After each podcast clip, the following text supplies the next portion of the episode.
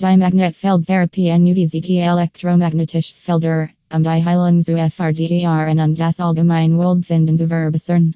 Dies alternative therapy basiert auf dem Prinzip, dass unser KRPER bereits Magnetfelder verfügt und wodurch das Einbringen neuer Magnetfelder diese inneren Energien positiv beeinflussen KNNEN.